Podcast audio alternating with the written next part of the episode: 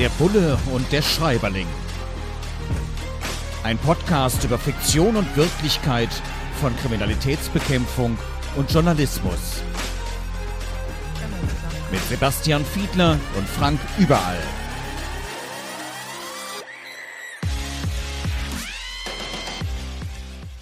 Da sind wir wieder. Herzlich willkommen zu einer neuen Ausgabe von Der Bulle und der Schreiberling. Wir knöpfen uns wieder ein aktuelles Werk, einen aktuellen Kriminalroman vor und schauen, wie realistisch sind die Berufsdarstellungen des Bullen und des Schreiberlings.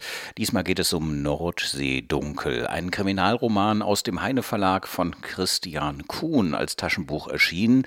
Und da geht es um einen Kriminalkommissar, der ja, beim Bundeskriminalamt arbeitet und dann irgendwann mal in einem Einsatz ist auf der Insel Jüst. Und dort, an der Nordsee, gefällt es ihm so gut, dass er gleich da bleibt, eine Auszeit nimmt. Auf Norderney dann, auf dieser Insel, da fotografiert er dann beispielsweise Seevögel und betätigt sich irgendwo auch ein bisschen in seiner jetzt Freizeit als Privatdetektiv und setzt seine polizeilichen Fähigkeiten dort ein.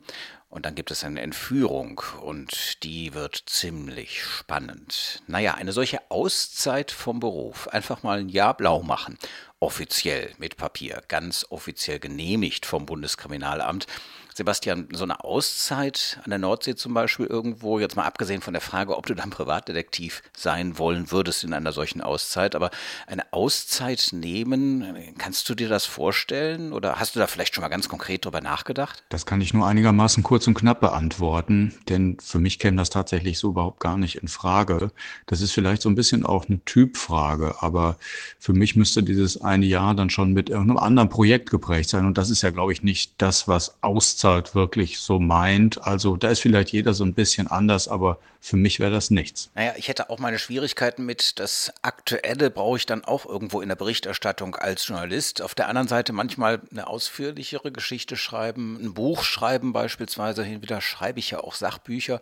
Ähm, ja, da macht es manchmal schon Sinn, einfach rauszufahren. Aber gut, da ist mein Berufsbild auch ein bisschen anders. Und äh, es gibt dann auch durchaus eine Schwierigkeit, letzten Endes wird es hier beschrieben, ich habe es gerade schon angedeutet, dieser Kriminalhauptkommissar in seiner Auszeit arbeitet dann als Privatdetektiv. Das ist ein Motiv, das uns in den Krimis auch immer wieder begegnet. Jemand, der im Ruhestand ist, dann Privatdetektiv wird. Jemand, der das noch als Nebentätigkeit macht. Hm, bei uns im Journalismus ist sowas immer schwierig. Also gleichzeitig, womöglich noch für die gleichen Kunden, PR zu machen, also Public Relations, äh, quasi Reklame. Und dann irgendwo darüber objektiv berichten zu wollen als Journalist, das geht natürlich nicht. Da muss man extrem vorsichtig sein, wo man möglicherweise in ähnlichen Feldern Aufträge annimmt, wenn man frei arbeitet, freiberuflich arbeitet. Aber äh, als Nebentätigkeit Privatdetektiv zu machen, ist das überhaupt, wie das so schön heißt im Amtsdeutsch, genehmigungsfähig für Kriminalpolizistinnen und Polizisten? Nein, also das wäre, glaube ich, so eine typische Tätigkeit, die ich für nicht genehmigungsfähig halte sehr vereinfacht und nicht beamtenrechtlich gesprochen ist das natürlich so eine Art Konkurrenzsituation, die du ja gerade für den Journalismus in einem anderen Zusammenhang auch schon beschrieben hast. Es gibt allerdings viele Beamte, die nebenbei noch Nebentätigkeiten haben. Das können zum Beispiel Sporttrainer-Tätigkeiten sein, um mal ein ganz triviales Beispiel zu nehmen, was ich auch selber in der Vergangenheit gemacht habe. Ich bin 15 Jahre lang nebenbei Kampfsporttrainer gewesen und habe dort Gruppen unterrichtet. Das ist überhaupt gar kein Problem. Das kann man nebenbei machen und im Übrigen macht es auch noch Spaß und hält auch fit. Ja, Polizist ist man eigentlich immer, wenn man irgendwie unterwegs ist, nicht nur im Dienst. Und wenn man dann beispielsweise auf so einer Nordseeinsel unterwegs ist und da nochmal klar abgesperrt ist, dass man in Richtung Wattenmeer über die Dünen nicht darf, auch um die Dünen nicht abzutragen, damit im Hochwasserfall sie dann auch tatsächlich schützen, dann kann man natürlich als Mensch in der vermeintlichen Freizeit auch schon mal sagen, ach, ich gehe da jetzt einfach mal durch. Eine solche Szene gibt es hier in diesem Krimi Nordseedunkel. Aber naja, eigentlich ist man ja sozusagen nicht nur im Hauptberuf, sondern als Mensch eigentlich derjenige, der sich vorgenommen hat, auf Einhaltung von Recht und Gesetz immer zu achten, beharrlich und überall zu achten. Ähm, Tja, trotzdem mal über eine rote Ampel gehen, trotzdem über die gesperrten Deiche gehen. Wie hältst du es da eigentlich? Wo ziehst du die Grenze? Was Kriminelles würdest du ja wahrscheinlich definitiv nicht tun, aber wo ist da die Grenze für dich? Also ich glaube, ich versuche zumindest dieselben Maßstäbe anzulegen, wie das jeder andere auch tut. Allerdings natürlich mit dem Unterschied, dass ich insbesondere dann darauf achten würde, wenn jetzt irgendwie äußerst viele Leute irgendwo vorbeikommen, dann würde ich selbstverständlich dreimal darauf achten, irgendwie als Vorbild äh, doch rüberzukommen. Das ist vielleicht noch tatsächlich der Unterschied. Ansonsten tue ich mich wie alle Leute natürlich besonders schwer mit teilweise unsinnigen Verboten. Und da muss ich dir aber nicht so viel zu erzählen, denn du hast ja ein ganzes Buch darüber gemacht, über sinnige und unsinnige Verbote. Und dir fallen sicherlich ad hoc noch viel mehr ein als mir. Aber das geht, glaube ich, allen so. Wenn man irgendwo in der Nacht an irgendeiner roten Ampel steht, äh, in einer Verkehrssituation, die über Kilometer zu erkennen ist, dann wird es wahrscheinlich, wenn die Menschen ehrlich sind, sehr wenige geben, in diesen Situationen, wenn sie da allein an dieser Straße stehen, vielleicht dann nicht doch diese Ampel überqueren würden, obgleich es verboten ist. Aber das sollte dann hoffentlich auch die riesengroße Ausnahmesituation sein. Stimmt, da hast du ganz elegant sozusagen auf den Werbeblock hingewiesen. Es ist untersagt.de. Da findet man Näheres zu diesem Buch, wo ich mich tatsächlich mit dem Thema Verbote auseinandergesetzt habe. Es ist untersagt.de im Netz zu finden. Und es gibt auch Mitmachkanäle auf den verschiedenen sozialen Netzwerken. Die gibt es übrigens zu unserem Projekt hier auch, zu unserem Podcast, Sebastian. Der Bulle und der Schreiberling. Da kann man auch beispielsweise mal Fragen rüberschicken oder mal sagen, was wir vielleicht mal lesen, was wir besprechen sollten, welches Buch. Da wird angekündigt, was als nächstes besprochen wird und da gibt es dann alle 14 Tage auch den Hinweis. Also bei Instagram, bei Facebook und bei Twitter vielleicht den Kanal mal abonnieren. Nordsee Dunkel ist heute unser Buch, mit dem wir uns beschäftigen. Im Heine Verlag als Taschenbuch erschienen und geschrieben von Christian Kuhn. Und in diesem Kriminalroman wird die Behauptung aufgestellt, die Aufklärung bei erpresserischem Menschenraub liegt bei um die 90 Prozent. Ist das tatsächlich so? Ja, das ist ein Fall, in dem mein Autor wirklich ganz präzise recherchiert hat, weil die Aufklärungsquote war tatsächlich. Ich habe gerade noch mal eben kurz nachgeschaut. Im letzten Jahr ziemlich genau 90 Prozent, 66 von 73 Fällen. Und jetzt muss man sagen, nur eigentlich. Also das heißt, erpresserischer Menschenraub macht nur weniger als ein Promille aller Gewalttaten aus. Also man muss in Deutschland insgesamt nicht Sorge haben, Opfer eines erpresserischen Menschenraubes zu haben. Und wenn es denn dann passieren sollte, ist die Aufklärungsquote tatsächlich äußerst hoch.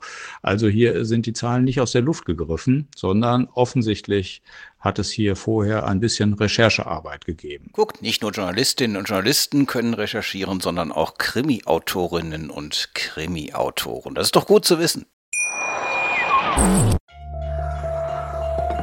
Vernimmt sich, was man will, dann wilde Gerüchte entstanden. Fast nichts davon stimmt. Tatort.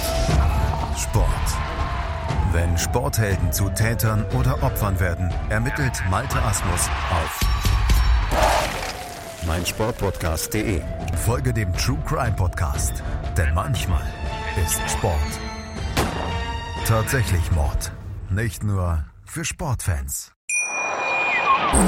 Der Bulle und der Schreiberling. Christian Kuhn hat Nordsee dunkel geschrieben. Ein Taschenbuch erschienen im Heine Verlag und es geht um einen Kriminalhauptkommissar, der sich eine Auszeit gönnt auf Norderney, aber so richtig aus ist dann nicht, denn er muss sich um eine Entführung kümmern. Ziemlich spannendes Werk und natürlich taucht ein Motiv darin wieder auf, das wir eigentlich immer kennen aus fast jedem Kriminalfilm, aus der Netflix-Serie, aus den Büchern. Da heißt es dann immer, wenn jemand entführt wird, aber nicht die Polizei einschalten. Klar, klingt irgendwo auch logisch aus Sicht der Entführerin und des Erführers und wird dann auch relativ eindrücklich vermittelt, oft noch mit Fotos, mit Videos von den Opfern, wo dringend darum gebettelt wird, um Gottes Willen die Polizei nicht einzuschalten. Und äh, ich bin glücklicherweise noch nie in so eine Situation gekommen, aber wenn ich da so drüber nachdenke, ich glaube, ich würde auch, ja, ziemlich nachdenklich werden. Wenn mir diese Menschen, die einen geliebten Menschen, einen mir wichtigen Menschen in ihrer ihrer Gewalt haben, drohen ihn umzubringen, dann sagen, um Gottes Willen nicht die Polizei einschalten.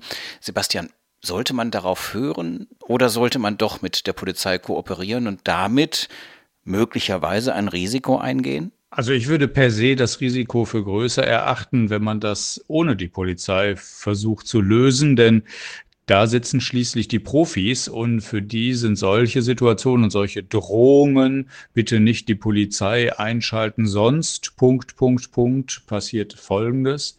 Damit äh, können wir ja umgehen. Wir haben spezialisierte Teams, Verhandlungsgruppen, Spezialeinheiten und natürlich Ermittlerinnen und Ermittler, die darauf eingestellt sind und damit wissen umzugehen, die sich natürlich auch versuchen, um die Menschen psychisch zu kümmern, die da gerade von betroffen sind. Man kann davon abraten, das auf eigene Faust durchziehen zu wollen, sondern sollte tatsächlich da die Profis ans Werk lassen und einbeziehen. Ja klar, Profis sind da gut am Werk. Das gilt für uns beide in unseren Berufsfeldern, um die wir uns ja kümmern. Wenn wir uns die Krimis genau durchlesen, wenn wir vielleicht auch zwischendurch mal Videos schauen. Haus des Geldes, Netflix-Serie habe ich jetzt geguckt. Auch da werden Spuren gelegt und äh, etwas Ähnliches meint ein Kriminalhauptkommissar, der als Privatdetektiv ist, unterwegs ist, in dem Buch Nordseedunkel auch, dass da möglicherweise Spuren fingiert sind. Und er hat da so ein Bauchgefühl. Kennst du das auch, so ein Bauchgefühl, wenn da ganz bewusst irgendwie Spuren gelegt sind, die in eine bestimmte Richtung weisen, vielleicht jemand anderes beschuldigen sollen, was dann sehr, sehr offensichtlich ist, wo man sagt, okay, da passt eins und eins zusammen, damit kriege ich meinen Bericht schnell geschrieben, habe den Fall schnell zu den Akten gelegt, aber es wird leider der vollkommen falsche oder die vollkommen falsche beschuldigt? Also die Frage versuche ich mal so ein bisschen für mich zu übersetzen und zu sortieren, denn im Vordergrund steht für uns immer das, was wir kriminalistisches Denken nennen. Und da geht es zunächst mal um eine professionelle Sichtweise. Es geht um eine bestimmte kriminalistische Methodik, die wir versuchen immer anzuwenden.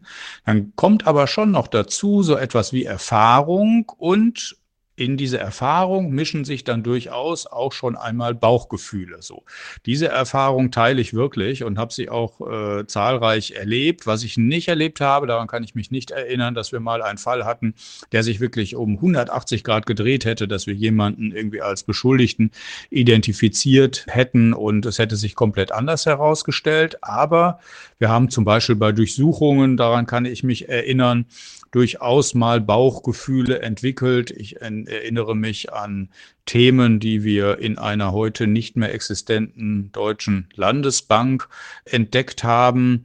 Manche der Themen sind viele Jahre später als äußerst große und bekannte Wirtschaftsstrafverfahren im Steuerbereich wieder aufgekommen.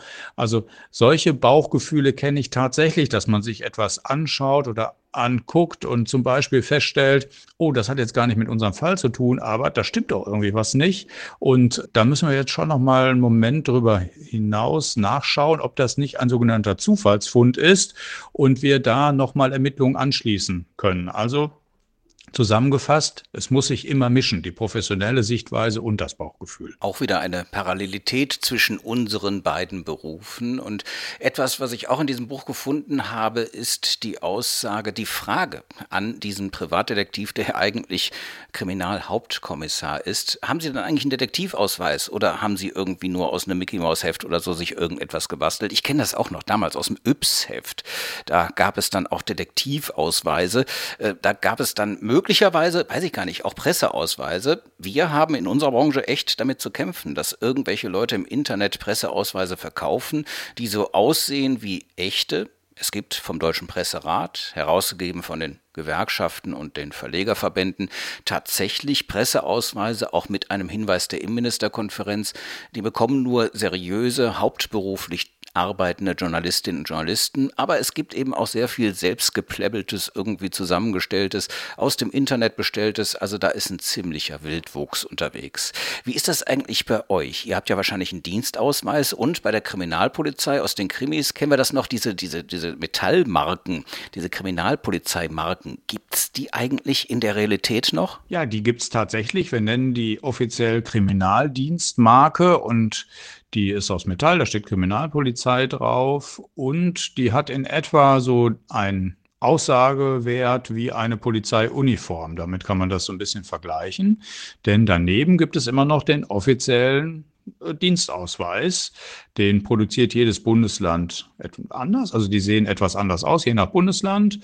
Also wenn es offiziell darauf ankommt, sich auszuweisen, dann zählt und dann sollte man den auch verlangen, den Polizeidienstausweis. Die Marke kann man selbstverständlich nutzen, um sich mal eben zu identifizieren. Wenn man aber danach gefragt wird als Kriminalbeamter, dann zeigt man auch den Dienstausweis. Musst du mir demnächst mal zeigen, wenn wir uns mal wieder sehen.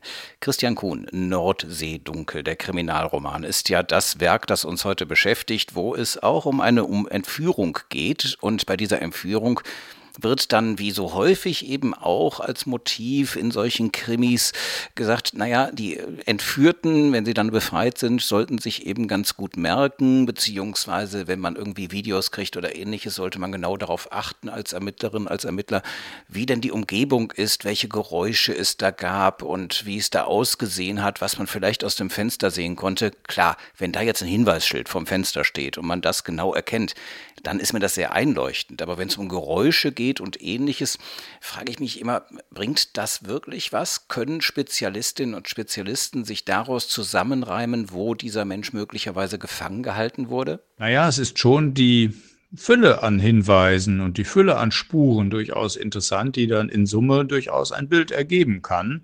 Also natürlich macht es schon einen Unterschied, ob eine Zeugin oder ein Zeuge sagt, ich habe da etwas gehört, das hat sich wie eine Straßenbahn angehört dann führt das im Ergebnis dazu, dass alle anderen Örtlichkeiten, in denen keine Straßenbahnen fahren, äh, erkennbar ausscheiden. Und insoweit kann das tatsächlich natürlich ein Puzzlestück, ein Mosaikstein sein, was bestimmte Regionen eingrenzt und dabei hilft, tatsächlich da dem tatsächlichen Ort ein Stück weit näher zu kommen. Deswegen finde ich das gar nicht so abwegig und ich weiß auch gar nicht, in diesem Fall glaube ich, würde ich noch nicht mal sagen, dass wir zwingend besondere Spezialisten dafür benötigen, sondern sondern es geht darum, die einzelnen Teile zusammenzusetzen und dann tatsächlich eine ja, buchstäblich heiße Spur zu gewinnen. Jetzt sind wir beide ja auch Gewerkschafter und kümmern uns ein bisschen darum, wie geht es eigentlich unseren Kolleginnen und Kollegen im harten Alltagsgeschäft. Und aus diesem harten Alltagsgeschäft der KriminalpolizistInnen wird eben in diesem Buch Nordseedunkel auch berichtet. Und da heißt es dann, dass es Schutzwesten gibt. Klar, die kennen wir. Schutzwesten gegen Beschuss. Also wenn jemand mit einer Pistole, mit einem Gewehr oder sowas auf einen schießt, da gibt es Schutzwesten. Westwesten. Und da wird darüber reflektiert, dass die von den privaten Sicherheitsdiensten, die so auf den Markt sind, deutlich leichter sind, aber deutlich sicherer auch sind und dass die Behörden zum Teil mit uralten Dingern rumlaufen. Also ist, ist das tatsächlich so, dass ihr, was die Ausstattung angeht, immer wieder kämpfen müsst, darum, dass auch tatsächlich modernste und lebenssicherndste zu bekommen? Also das war vor ein paar Jahren sicherlich noch der Fall, aber spätestens seit wir leider Gottes immer wieder Anschläge auch in Deutschland, aber auch in anderen europäischen Ländern hatten, haben hier wirklich alle Länder und der Bund nachgezogen. Und ich würde schon glauben, dass wir da sehr moderne technische Ausstattung haben, was den Schutz angeht. Und das reicht eben von diesen Westen bis hin zu ballistischen Helmen. Also das heißt, es gibt auch Helme, die entsprechende Schutzwirkungen haben. Nach meiner Bewertung haben da alle Länder echt nachgezogen, so dass man an der Stelle sagen muss, ein bisschen Fiktion braucht es ja auch. In der Vergangenheit hat es gestimmt, heute nicht mehr. Okay, und noch ein Realitätscheck ganz kurz. Halten Sie sich zu unserer Verfügung. Ein Spruch, der auch in diesem Buch vorkommt, den Polizistinnen und Polizisten sagen, wenn es darum geht, dass man einen Zeugen, vielleicht auch einen Verdächtigen befragt hat und nochmal wiederkommen will. Halten Sie sich zu unserer Verfügung. Ist das ein Spruch aus eurem Vokabular? Weniger spektakulär und vielleicht nicht wörtlich, aber es gibt natürlich mal Situationen, wo man sagen muss, na, da werden wir sicherlich noch mal ein paar Nachfragen haben und es wäre für uns schon interessant, ob sie jetzt in den nächsten Tagen für uns noch erreichbar sind. Aber der Spruch, so wie er immer wieder vorkommt, hat sich, glaube ich, so im fiktionalen Bereich so fortgesetzt. Aber es ist kein polizeitypischer Jargon, der mir irgendwie so untergekommen wäre. Tja, vielleicht nicht bei der Polizei, aber hier bei uns, der Schreiberling, sagt dem Bullen, Halten Sie sich zu unserer Verfügung. In 14 Tagen nämlich gibt's die nächste Folge von Der Bulle und der Schreiberling, unserem Podcast. Folgt uns auf den sozialen Netzwerken, schaltet uns wieder ein in 14 Tagen mit der neuen Folge von Der Bulle und der Schreiberling. Bis dahin, passen Sie, passt auf euch auf. Der Bulle und der Schreiberling. Ein Podcast über Fiktion und Wirklichkeit von Kriminalitätsbekämpfung und Journalismus. Mit Sebastian Fiedler und Frank Überall.